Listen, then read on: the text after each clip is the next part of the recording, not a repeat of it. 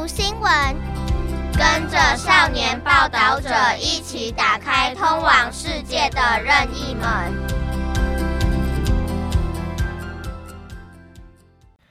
2024, the year of elections around the world. A record 2 billion votes to be cast and five key elections. This year, 2024, is a year of elections all over the world. In January, it's not just the elections for Taiwan's 16th president, vice president, and the 11th legislature, but also the month for Bangladesh's general elections. Elections will carry on throughout the year, all the way to Uzbekistan's in December, with at least 48 countries carrying out various kinds of elections in 2024. According to the International Foundation for Electoral Systems, also known as the IFES, data recorded up until January 3, 2024, shows that at least 20 national leaders will be elected worldwide. This election year will also see the number of voters worldwide at an all time high. The Economist estimates that more than half of the world's population, 4.17 billion people, will be involved in elections, and around 2 billion of them will be able to vote. From an economic perspective, Bloomberg estimates that countries accounting for 42% of gross domestic product will elect new leaders. Now, does a calendar full of elections mean the world is more democratic? On today's podcast, we'll start from a global overview and look at elections on each continent. Then we'll go into five national elections that have garnered worldwide interest and explore what the state of democracy in 2024 could look like. The global election calendar for 2024 is jam packed from January to December. Over 46 countries will hold elections. With the largest number of voters in Asia and the most elections in Africa, will the world become more democratic? The global perspective of the 2024 elections. Eight of the world's 10 most populous countries will hold national elections in 2024. If you add up the populations of those countries, that's more than 2.9 billion people. But it's unlikely that more than half of those elections will be fair and free, especially in Bangladesh, Pakistan, and Russia, where the current opponents and political rivals are oppressed by the rulers, and some are even in prison. Therefore, the chances of a change of government are slim. The United States of America, India, and Indonesia, on the other hand, are categorized by the Economist Intelligence Unit as flawed democracies, where there is a chance of a change in the ruling government, but they should be monitored. Now, most ballots are in Asia, but is it in fact less free? Most ballots are clustered in Asia. Bangladesh, India, and Indonesia, all countries with large populations, will hold elections this year. But the worrying thing is that whilst these countries have democratic systems, in reality, they are not so free. India has been enjoying the results of economic growth under the leadership of Prime Minister Narendra Modi, but he has also allowed anti Muslim sentiment to set back religious freedom in India. Indonesia is clearly linked towards the current president, Joko Widodo, who continues to consolidate his political dynasty. In Bangladesh, which is turning increasingly authoritarian, the leader of the opposition is in prison and there is no room for social dissent. Africa will hold the most elections, but the risk of coups are high. In Africa this year, more than 20 countries will hold elections of various kinds, but for many years it has also been the region with the most coups in the world. Since 2020, there have been nine military coups in African countries. The African National Congress, however, has been in power in South Africa for over 30 years and is predicted to remain so. Numerous elections will take place throughout Africa in 2024, but the political situation remains unstable. Five elections that the world will be watching. Associate Professor of National Zhengzhi University's Law Department, Lin Jiahe, pointed out that from 2003 to 2017, 58 out of 128 countries in the world were recognized as moving towards or returning to authoritarianism. During the same time period, authoritarian systems and constitutions around the world have grown more than democratic systems and constitutions, and faster. Currently, more than 42% of the world's population now live in anti democratization authoritarian states. Citizens' ability to vote for their country's national leader is not a guarantee of democratization either.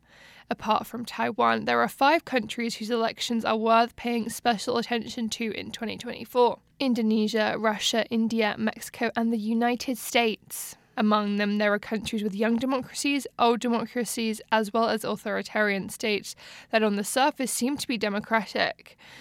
Democracy appears in varying degrees in these countries, which can help us to understand this year's challenging problems that the international community will have to face. Indonesia. Joko Widodo's political dynasty is about to take shape.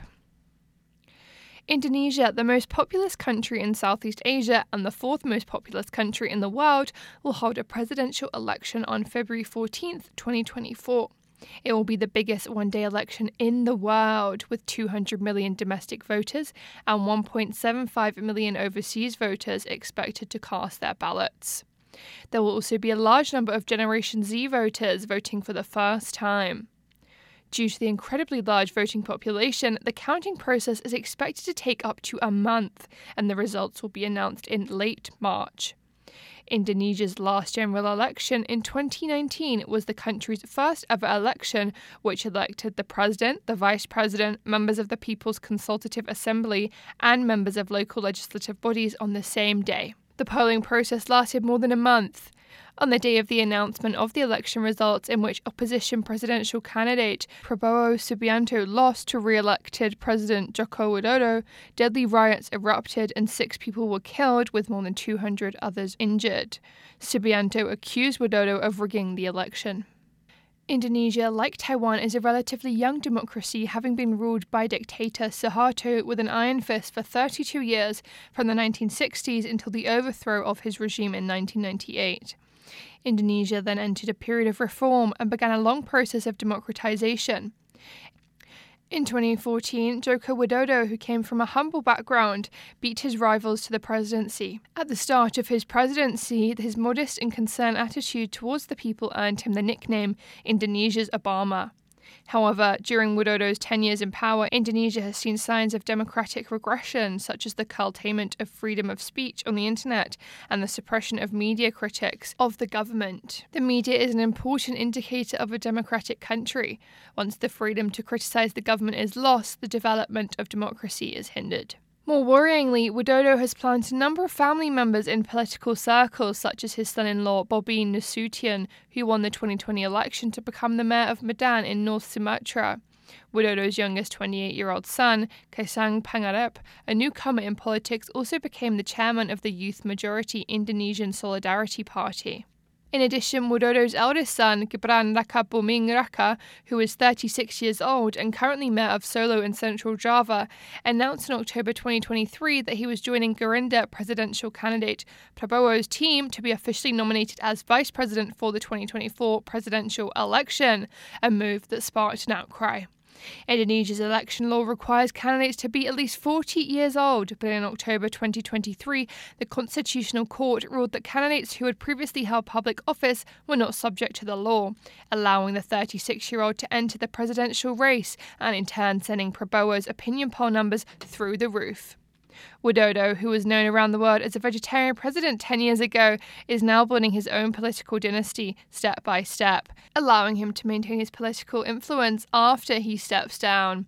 After the 2024 presidential election, Indonesia's democracy may be challenged once again. Russia, an election without opposition for Putin. Vladimir Putin, the 71 year old Russian president who started the Russian invasion of Ukraine, announced that he would run as an independent candidate in Russia's 2024 presidential election set for March. The election is in the bag for Putin, who has been in power for more than 20 years and has complete control of the official media, and whose main political rivals have all been murdered, arrested, imprisoned, or forced into exile. Putin, with almost no mainstream opposition, will be easily re elected, making this election a mere formality for Russian politics. Since taking over the presidency in 1999, Putin has had state resources and the media at his disposal, winning elections with ease. In 2020, Putin even removed the restrictions placed on re election limits, which will allow him to stay in power until 2036.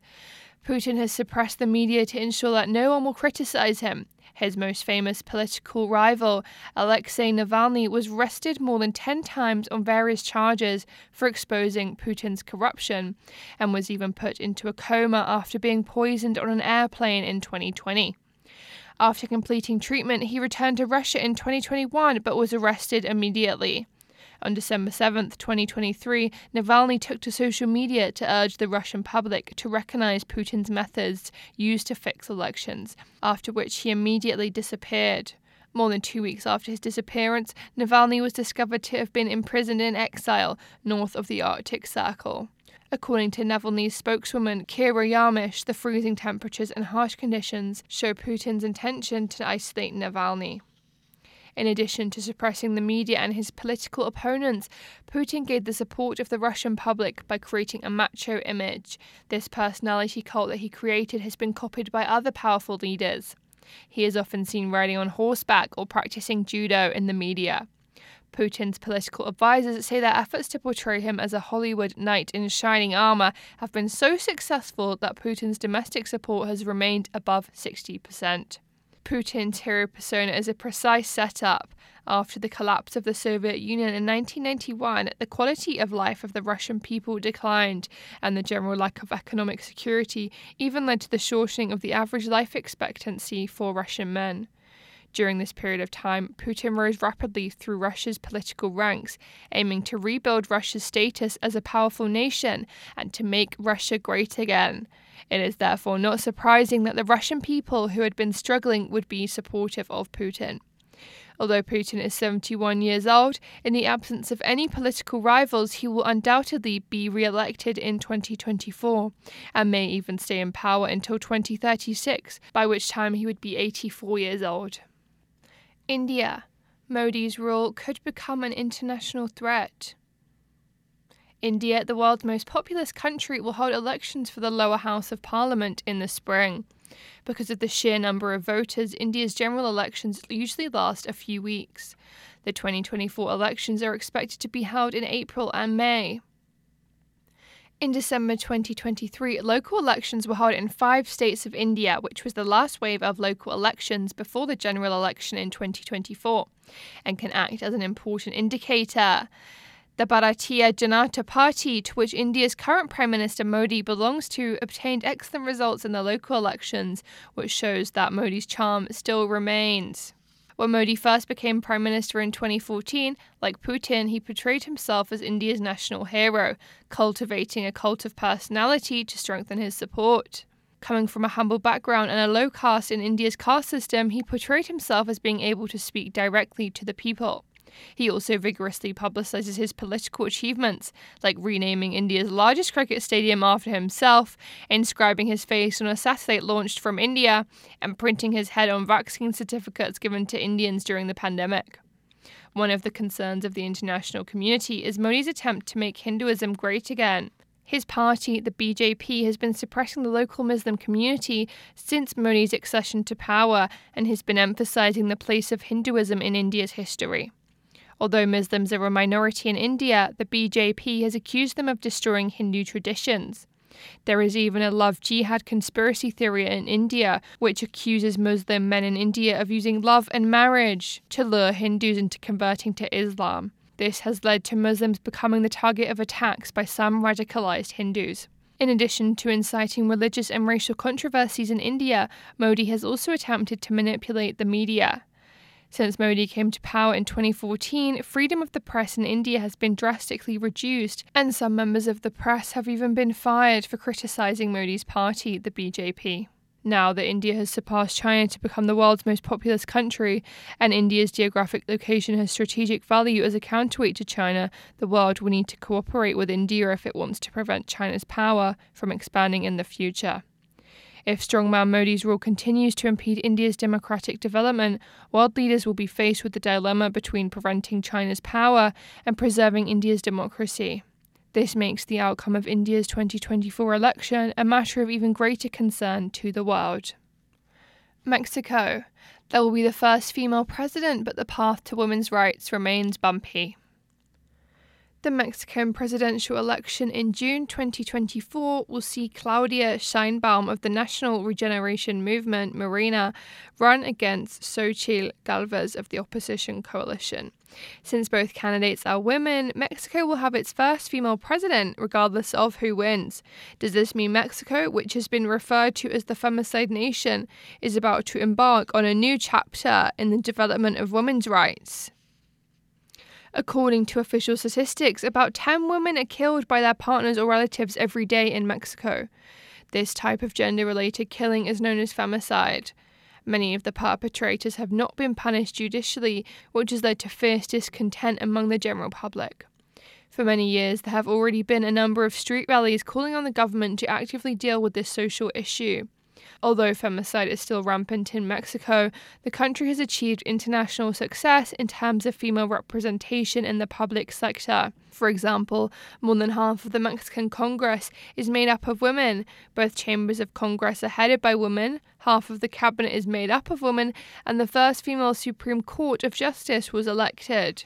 However, does the increase in women's representation in the public sector mean that the rights of disadvantaged women are more likely to receive attention? It seems this is not the case for Mexico. The Supreme Court's decriminalization of abortion in September 2023 was a milestone for Mexican women's bodily autonomy. But Mexican women are still at risk of violence in their daily lives and their intimate relationships and are also economically disadvantaged. According to the World Economic Forum's Global Gender Gap Report 2023, women in Mexico earn only half of what men earn. It is clear that women's participation in public office is not enough and that affirmative action programs must be promoted and implemented in order to truly improve the plight of women in Mexico. The current Mexican president, Andres Manuel Lopez Obrador, has been criticized for not being proactive enough on the issue of femicide and has even accused his political opponents of being behind the protests against the killings. Sheinbaum, the most vocal candidate in the 2024 election and considered to be the successor to Obrador, previously accused prosecutors of covering up the case of a woman's murder. However, it will be interesting to see if after the election, Sheinbaum will maintain the same passive attitude as Obrador towards the issue or take a more proactive stance. The US. The threat to American democracy resurfaces as Trump makes his comeback. The election which will garner the most attention in 2024 will be the US presidential election at the end of the year. Former US President Donald Trump, who failed to win a second term in 2020, is making a comeback, stirring up another wave of Democratic crises in US political circles. The election of Donald Trump, a politically inexperienced and often incoherent man, as President of the United States in 2016, shocked the American and international communities. It was not by chance that Trump won the support of the voters. At that time, the United States was facing a social atmosphere similar to that of Russia, that is, the phenomenon of deaths of despair arising from the lack of economic security. At the same time, large numbers of immigration had caused demographic changes in the US, which triggered the fears of some white people. Therefore, Trump's proposed policy of building a wall along the US Mexico border immediately evoked reactions. Trump also interacted directly with voters through the social platform X, formerly known as Twitter, creating an image of someone who will directly speak with the people. This unconventional approach to publicity helped him attract a large number of voters who had lost confidence in the traditional political elite. Trump's post election rhetoric and actions have put American democracy to the test. For example, Trump has a habit of using false discourse to cover up the actual facts, like when he claimed that former President Barack Obama was not born in the United States and was therefore not a legitimate US president. Trump even claimed election fraud when he lost his bid for re election in 2020 and encouraged his supporters to break into the US Capitol building, which was a serious blow to American democracy. The US has also recently been labeled as a flawed democracy. Fortunately, over the centuries of democratic development, US laws and institutions have created a democratic constraint on Trump's strongman politics, serving as a line of defense for US democracy. After Trump's defeat in 2020, President Joe Biden has worked to restore international cooperation between the United States and other countries and to revoke Trump's policies that threatened the environment and ecology. However, if Trump is re elected in 2024, Biden's policies could be threatened. To prevent Trump from endangering American democracy again, the US community has begun to take action, including filing lawsuits in state courts to judicially disqualify Trump from participating in the election. On December 19, 2023, the Colorado Supreme Court issued a historic ruling that Trump is ineligible to run in the 2024 presidential election because he incited his supporters to attack the U.S. Capitol on January 6, 2021. Similar lawsuits have been filed in nearly 30 other states. Although Trump can appeal, he has become the first presidential candidate in U.S. history to be declared ineligible. Trump is currently the Republican Party's most popular candidate and is likely to face President Joe Biden again in a repeat of the Trump Biden showdown of 2020. Will Trump be able to smoothly run for the US presidential election in 2024? What disturbances will this mean for US democracy during the election process? The world will have to wait and see.